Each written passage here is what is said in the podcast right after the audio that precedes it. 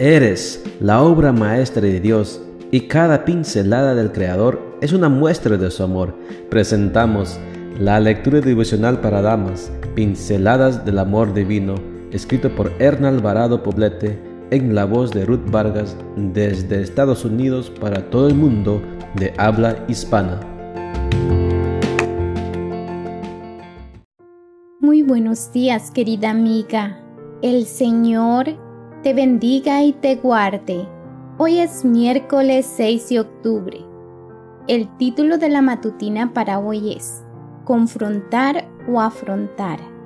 Nuestro versículo de memoria lo encontramos en Proverbios 14:33 y nos dice, La sabiduría habita en mentes que razonan, pero entre los necios es desconocida. Hay gente que es combativa, le gusta la confrontación, al más mínimo choque con la opinión o la acción de alguien, se pone al ataque, van al choque, buscan el careo, la lucha, la pelea, la contienda. Usan este recurso esperando con él poder resolver desacuerdos y desavenencias. Difícilmente conducirá a un final deseado. La confrontación produce lucha, y en la lucha cada bando vela por salir vencedor, sin miramientos.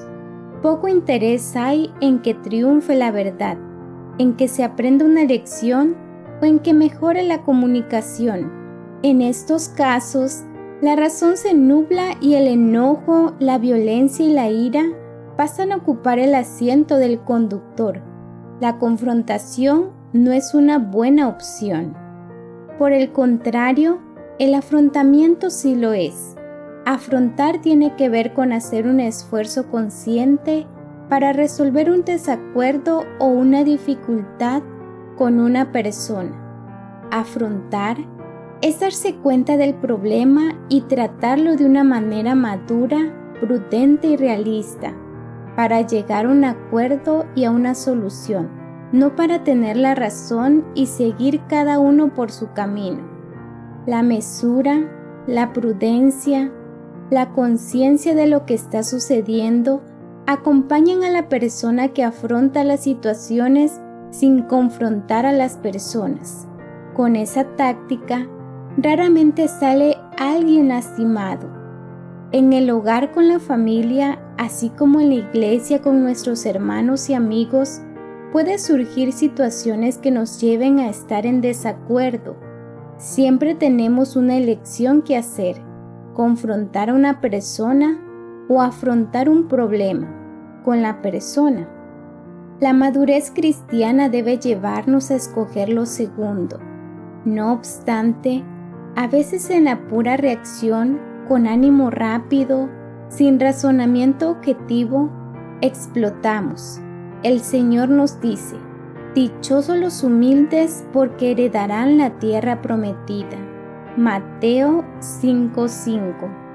Pero cuán difícil es serlo en ocasiones. ¿Cuáles son tus actitudes frente a situaciones estresantes? ¿Qué es lo que Dios espera que hagas? ¿Hay coherencia entre ambas? ¿Posees el suficiente sentido común como para contener tu malestar e impedir que tu ira corra como un río de lava?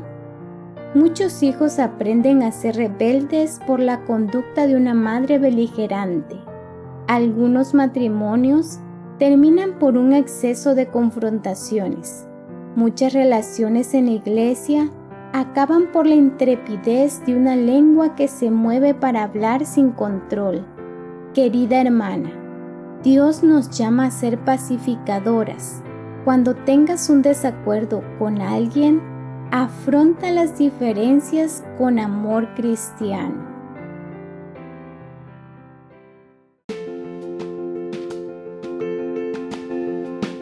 Les esperamos el día de mañana para seguir nutriéndonos espiritualmente. Bendecido día.